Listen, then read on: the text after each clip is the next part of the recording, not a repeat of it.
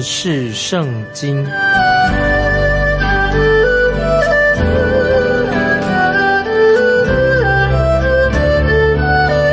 认识上帝的话，把上帝的话带到全世界。本节目是由认识圣经机构和环球广播电台联合制作，欢迎收听。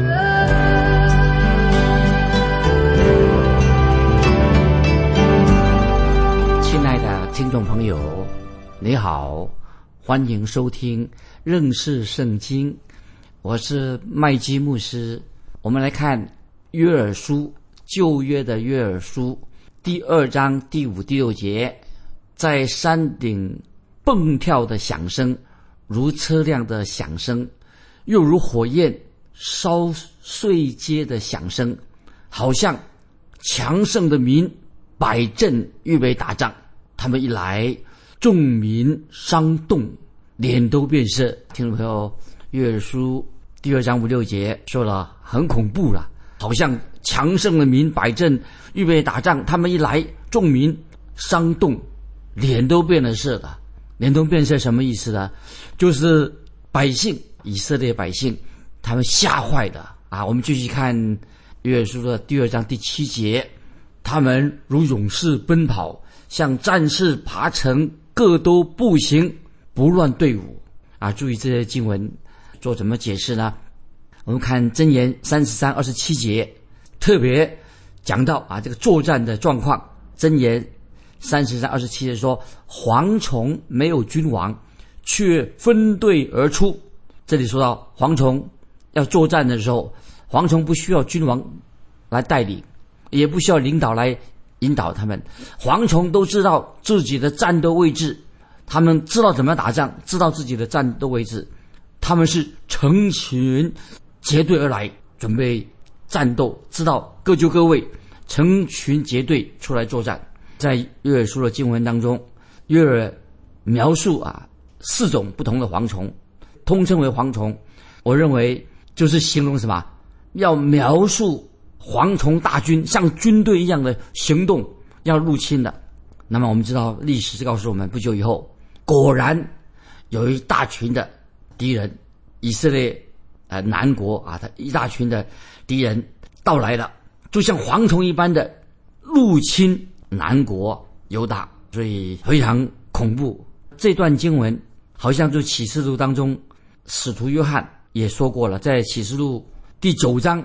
第五号声吹响的时候，要伤害地上的人，这是跟启示录所描述的很类似。使徒约翰所描在启示录所描述的第五号吹响的时候是怎么样呢？我们看启示录第九章一到四节，第五位天使吹号，我就看见一个星从天落在地上，有无底坑的钥匙赐给他。他开了无底坑，便有烟从坑里往上冒，好像大火炉的烟。日头和天空都因这烟昏暗了。有蝗虫从烟中出来，飞到地上，有能力赐给他们，好像地上蝎子的能力一样，并且吩咐他们说：不可伤害地上的草和各样轻物。唯独要伤害恶上没有神印记的人，听众朋友，启示录第九章一到四节，这里可以说是形容一群敌人到来，就像蝗虫入侵一样。这个启示录跟约珥书这里呀所说的很类似的，看起来好恐怖。启示录九章一到四节啊，听众朋友，我们想这个内容就是说说到，并且吩咐他们说，不可伤害地上的草。各样的轻物，唯独要伤害恶上没有神印记的人。注意这四节经文，启示录九章一到四节，这个是讲到这个蝗虫那时候到来的蝗虫啊，非常特别，跟一般的蝗虫是不一样的。这些蝗虫啊，却不会伤害那些绿色的植物啊，对那个树木、树木、草类、花草，它不会伤任何绿色的植物，但是他们会。伤害额头上没有神印记的人。听众朋友要特别知道，说到将来这个蝗虫出现的时候，在启示录出现的时候是所说的，他不会伤害任何的绿色的植物，只会伤害额头上没有神印记的人。听众朋友，这个时代还没有来到，是一个非常恐怖的一个时期。到那个时候，那个时候人会怎么样？那时候不信主的人，那个特别是那不信主的人，真是想求生不得，求死不能。意思是说什么呢？就是说。他想，因为太痛苦了，想自杀也不可能，想要自杀也不能。然后我们再引用启示录第九章第五、第六节，启示录第九章五六节，但不许蝗虫害死他们，只叫他们受痛苦五个月。这痛苦就像蝎子世人的痛苦一样，在那些日子，人要求死，绝不得死，愿意死。死却远避他们，听众朋友，这两节经文启示录九章读读起来会不会让你心里面很恐怖？代表是神的审判，将来会发生这种情况。就是启示录，当然我们要注意启示录特别描述蝗虫的状况。我们就去看启示录第九章七八节，启示录九章第九章七八节，蝗虫的形状好像预备出战的马一样。头上戴着好像金冠冕，脸面好像男人的脸面，头发像女人的头发，牙齿像狮子的牙齿。哎呦，听众朋友，这种蝗虫的样子你看过吗？太可怕了，很奇怪的蝗虫的样子。这个就是什么？就是说到大灾难时期要出现的蝗虫是这个样子的。听众朋友，我们回到啊，先知约珥书，一开始他写这个预言的时候。就为后来使徒约翰他写这个启示录当中讲到耶和华的日子当中有那个蝗虫啊，约书说到这些预言，就是跟使徒约翰在启示录所的蝗虫，就是在耶和华日出现的蝗虫一样。那么因此，听众朋友，我认为今天啊，有些刚信主的人啊，这里我要提醒听众朋友，我认为今天。啊，有一件事情啊，非常听众们提醒听众朋友，就是很不好的事情，就是一个人他才刚刚信主，他才刚信主没有很短的时间，那么就立刻他自己呀啊来开带领查经班，那我认为这很不恰当。你刚刚信主了，怎么能够带领查经班呢？因为刚对这圣圣经认识很少，所以他要带领查经班是很不恰当的。特别如果他要选读啊像先知书这样一卷书。一般来说啊，他并不适合，他不带懂，所以刚信主人呢，如果他要读读圣经的时候，一般来说啊，他不会去马上啊，就是立刻的读约翰福音或者教导约翰福音啊，或者说他要去带领别人查考启示录。刚信主人一般来说不适合查考约翰福音以及启示录。那么我认为一个刚信主人呢，他不应该啊先研究。这个约翰福音，哎，或者研究启示录不适合，因为这两卷书啊还不太容易懂。我认为说，一个个信主不久的人呢，如果他要查经，带领查经好，读经好，最好是从马太福音开始，啊，因为马太福音啊是一个在圣经当中能够教导我们基础的信仰啊，所以一个刚信主的人，他如果带领读经啊，从马太福音开始，呃，不要从约翰福音或者启示录开始，因为那两件书啊是。比较困难的，所以听众朋友，你了解吗？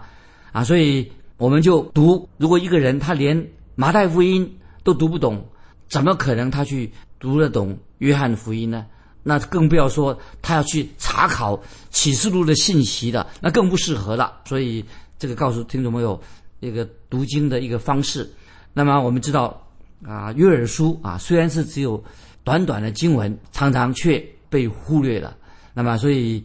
今天我们看这个约珥书，虽然是很短，只有三章，但是约翰约珥书却是论到世界的末日，就是论到耶和华的日子要到来。约珥书啊，我在说约珥书是一个非常重要的书。那我们继续回到啊约珥书第二章七节啊约珥书所写的约珥书，我们来看约书第二章七节，他们如勇士奔跑，像战士爬城。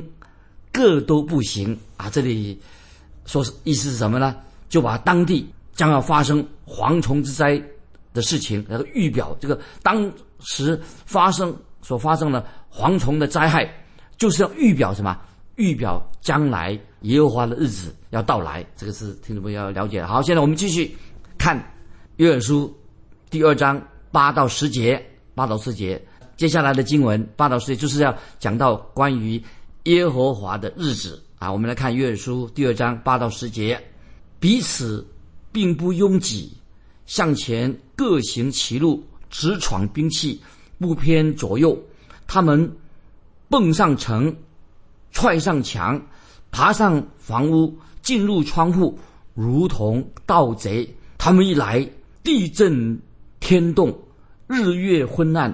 星宿无光，八道世界形容忧患日子到来的这个状况，我看起来哦非常可怕。显然，约尔书先知告诉我们，他所描述的这个状况啊，是比蝗虫灾害更加严重的。不单单是之前讲过蝗灾，这个蝗虫灾害是非常非常严重的啊。我们看到先知约尔，他对神对他所启示。他一点都不夸大啊，他就把诚诚实实的、没有夸大的把它说清楚。那么这跟使徒约翰在启示录所说的意象是一样的。所以约尔书啊，这里说的意象啊，跟使徒约翰在启示录所说的那个意象啊有相似的地方。那接下来我们继续看约尔书第二章十一节，第十一节，耶和华在他军礼前发声，他的队伍甚大。成就他命的是强盛者，因为耶和华的日子大而可畏，谁能当得起？听众朋友注意，这这节经文，先知约尔第三次在约书呢，第三次提到那个日子什么？就是耶和华的日子。他说：“谁能当得起呢？”这个跟主耶稣在马太福音二十四章二十二节所说的一样啊。现在听众朋友，我们翻到马太福音二十四章二十二节，跟这个。约书二章十一节所说的很类似，主耶稣在马太福音二十四章二十二节说：“若不减少那日子，凡有血气的，总没有一个得救的。”那么我太严重了。这主耶稣说的，先知约怎么说呢？甚至说谁能当得起呢？所以我们看到，接下来我们要看启示录第七章有一个答案。约翰使徒约翰在启示录第七章，他在这里做了一个答案，在第七章。约翰怎么说呢？约翰说的很清楚，就是说明神可以掌控大自然。我们知道大自然、气候一切都是神所掌控的，神的大能掌控的。那么神可以让风止住，神也有能力吩咐天使把众仆人的恶上印上印，可以逃离这个大灾难。所以听众朋友这一启示录七七章给我们一个好的答案。这里意思是什么呢？就是说，如果这个人是神的儿女，他们信主的，神的儿女信耶稣基督的，他们在大灾难的时期仍然可以平安的度过。但是他们的额上必须要印上印。所以我们看到先知约尔说说的很清楚，那个蝗灾或者当时的大灾难来的时候，约尔已经说得清楚了。谁能当得起呢？其实他所所指的是什么呢？就是当耶和华日子。到来的时候，从什么时候开始？耶和华日子到来，就是从黑夜开始的，大灾难就开始来的。听懂没有，我们读以上的经文，这个信息问题最重要的问题在哪里的？听众朋友，你能了解吗？什么是最重要的问题？最重要的问题就是说，罪人在这个时刻大灾难来临之前呢，这个罪人犯罪的人呢，今天人都是罪人，在这个时刻，他们该怎么办，或者我们该怎么办呢？感谢神，约尔先知。已经给我们答案了啊！我们看这个答案在哪里？约珥书第二章十二节，这个是一个重要的答案，一个问题：罪人应该怎么样面对这个问题？约珥书第二章十二节，耶和华说：“虽然如此，你们应当进食、哭泣、悲哀，一心归向我。”注意，这里特别说到约珥说：“你们要一心归向我，就归向耶和华。归向就是什么？”归向这两个字什么意思？就是人必须要悔改，归向神的意思。人要悔改的意思。神就对以色列百姓说：“你们现在要一心归向神，意思就是说你要悔改，要悔改，真正的悔改。悔改是什么意思呢？听众朋友，就是要把我们的心思意念改变，我们的心思意念在神面前改变我们的心思意念。意思就是说，我们整个的思想、思想的方、心思意念要来一个大转弯，要改变了。那么有时候，今天我们看到啊，有的人他是说他信耶稣了啊，举手信主了，在悔改的时候啊流眼泪啊，说他我悔改的时候我流眼泪。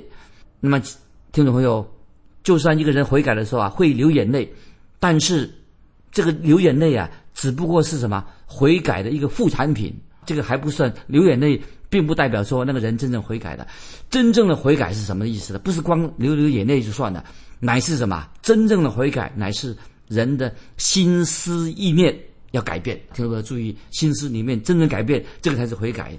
那这里要说到我个人的一个见证。当我在神学院刚毕业的时候啊，我曾经在一个教会里面担任传道。那个时候我年纪比较轻啊，也没有什么经验。那时候我还没有结婚。但是教会里面有一位长辈，他非常关心我，他待我像对待他自己儿子一样。那么我我也很尊重他，待他像我的父亲一样。那么有一次啊，我就到他的办公室跟他请教啊，就是到他办公室里面来向这位长辈。那么我心里面我有一些想法，想告诉他一些我个人的啊慕会的一个想法想法。可是他很向我直话直说，他认为说麦基。你的想法是错的，这个主意非常不好。那么当当当然他这样对我说的时候啊，那么我就很生气，我立刻就发脾气了，我掉头就走了。那么当我走出大门之后啊，走了之后，我觉得是圣灵感动我，我觉得我这样不应该掉头就走，实在太不应该对这个长辈这样做，实在太不应该的。那么我觉得我自己啊，心里面良心有愧，对他亏欠很多，所以那个时候。我走出去之后不久，我立刻就回头，回头转过来，听众朋友，你知道我为什么要回头啊？回头呢？因为我觉得我做错了，我应该悔改啊！悔改，我要回头转回去。那么我就做什么呢？我就悔改，我就回到他的办公室啊，这位长者的办公室。那么我进去的时候，我看见这位我尊敬的这个长者，他脸眼睛里面呢。也流泪啊，眼眼眶里面呢有泪水，那么啊令我实在很感动，我向他道歉，我说太冲动了。那么这个事情我现在还记在心里面。那不久以后啊啊，我就那时候我还没有结婚啊，后来我结婚了。那么当我结婚之后啊啊结婚在蜜月旅行的时候，我特别哈带我的这个新婚的妻子啊去探望啊这位长者，这位以前我慕会的。这个先第一次牧会，这个长者我去他特别拜访他，这位长者啊，他看见我带这个新娘子啊，我的妻子啊，跟他见面啊，他就对这个新娘子说，他怎么说呢？这位长者就说啊，他说，呃，你的脾气怎么样？他对着我的妻子这个新娘子说啊，你的脾气怎么样啊？我是不知道你的脾气如何，可是麦基啊，你的先生麦基啊，这个人他的火气啊。很火爆哦，他的脾气很火爆的，所以我给你们两个人啊，你们是新婚夫夫妇，我给你们一个劝告，最好你们两个人啊，不要最好不要同时生气，最好不要同时两个人都生生气。那么听众朋友，当我想到之前我回到这位长辈的办公室，为什么我要回到他的办公室回回转？但是我因为为什么？因为我自己悔改的，因为我认为我自己我必须要悔改。我必须要向神悔改，也要告诉他我悔改，我愿意悔改。所以，听众朋友，当约尔书说到，当神说你们要一心归向我是什么意思的？就是要我们真正的悔改。关于关于进食啊、哭泣啊啊，那是附加的悲哀啊。进食、哭泣、悲哀，那是附加的。真正重要的是什么呢？你们要一心归向我，就是要真正的必须悔改。至于说进食啊、什么哭泣的悲哀，那些是。外表的啊，附加的。今天很可惜，有些人他们以为说：“哎呀，我当我来到听福音以后，来到这个台前做一个决志，那么流了几滴眼泪啊，表示我现在就悔改了。”听众朋友，这是大错特错了。所以一心归向神，悔改归向神，这是最重要的。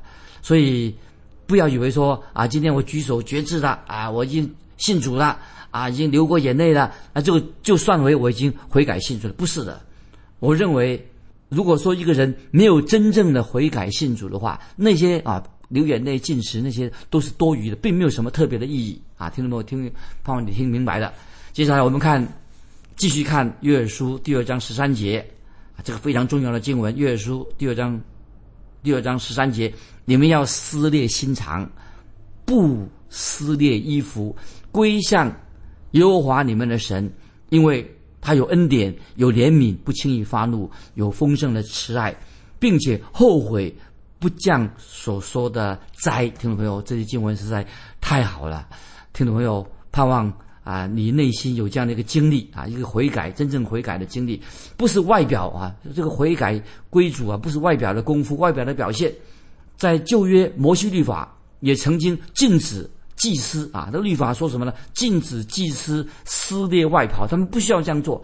摩西律法也禁止外祭司撕裂他的外袍，因为悔改并不是我在说悔改，一个人真正悔改，并不是在那种外表的这个动作、一个形式、狂热的形式流眼泪。真正的流眼泪，必须要什么呀？出自内心的悔改啊！这是悔改，内心的悔改才是重要的。外表的流眼泪还不是重要的，真正。内心的悔改才是最重要的，这是所要强调的。我们继续看约珥书二章二章十三下半，归向耶和华你们的神，归向耶和神什么意思呢？就是你要在神面前真心的悔改。所以先知约珥他的意思是什么呢？说一个真正归向人要悔改的原因是什么呢？注意啊，接下来说，因为啊，说到这个太好了，在二章十三节下半说，因为。啊，神有恩典，有怜悯，神不轻易发怒，神有丰盛的慈爱，并且后后悔不降所说的灾。这个是这些经文听众都应该把它记起来。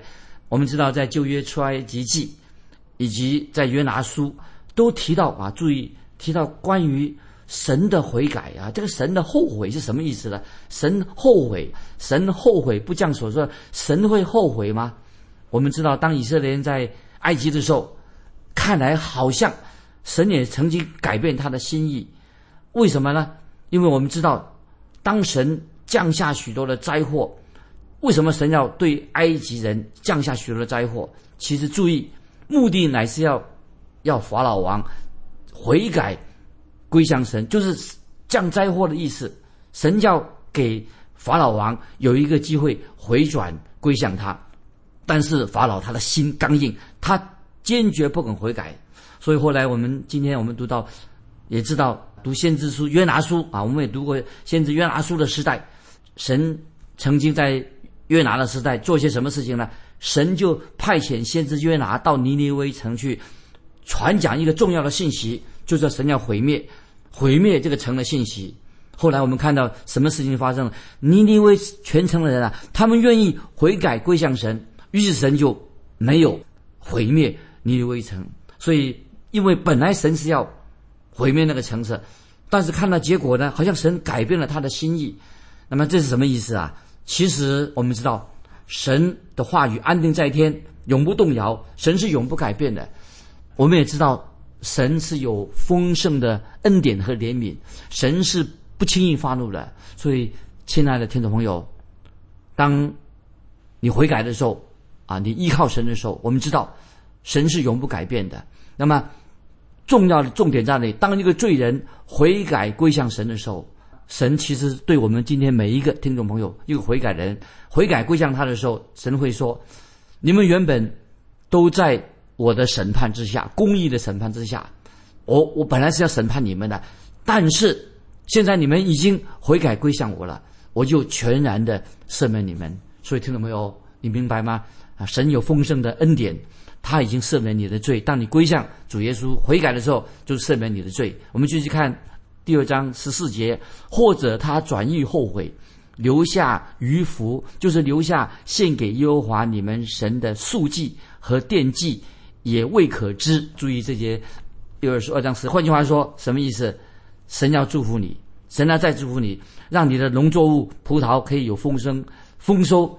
使你们就有能力来献素祭和奠祭啊，把它献给神的。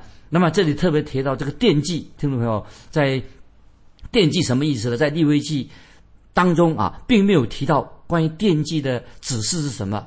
奠祭什么意思呢？就是把酒洒在那个祭物上面，成为献祭的一部分，像一缕青烟啊，烟缓缓的上升。所以我们特别呃想到使徒保罗在提摩太后书三章六节的话，提摩太后书三章六节，保罗怎么说呢？我现在被交电，我现在被交电，我离世的时候到了，离世的时候到了。在提摩太后书三章十六节，就是使徒保罗说过，他愿意把他自己的生命交奠，就是好像交奠酒那样献给耶稣基督。今天时间的关系，我们就把约书啊分享到二章十四节以后，我还没会继续啊，听众朋友，这约书的经文不太容易完全了解，那么让我们好好的默想，回去再好好的看啊，约书从第二章一节到。十四节，把那个经文啊，刚麦基牧师我所告诉你们的，好好的默想，把这个神的话放在我们的心里面。特别要提醒听众朋友，你现在也要悔改，一心的归向神是什么意思？好好的默想一下。今天时间的关系，我们就停在这里。啊，听众朋友，如果你有感动，要说明一下，一心归向神什么意思？为什么要归向神？你可以告诉我们，来信可以寄到环球电台。认识圣经，麦基牧师说：“愿神祝福你，我们下次再见。”